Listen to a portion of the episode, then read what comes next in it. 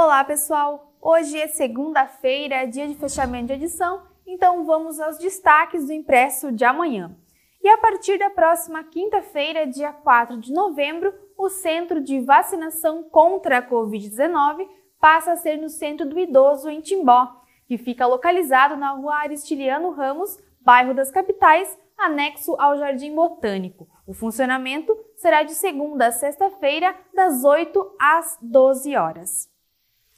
E a equipe de atletismo da FME de Timbó é destaque no estadual da Olesc e conquista o vice-campeonato no naipe masculino. As competições ocorreram no final de semana entre os dias 29 a 31 de outubro na pista de atletismo de Timbó. A FME consolidou o resultado com equipe 100% da casa, dois recordes e atleta destaque da competição. Confira mais detalhes no jornal impresso.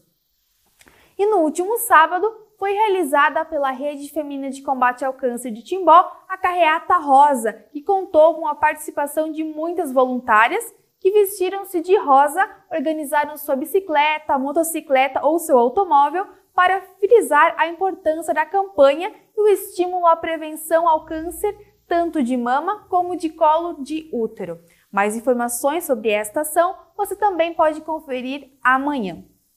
Bom, pessoal, essas e outras notícias você confere no nosso impresso, no nosso site e também nas redes sociais. Bom feriadão a todos!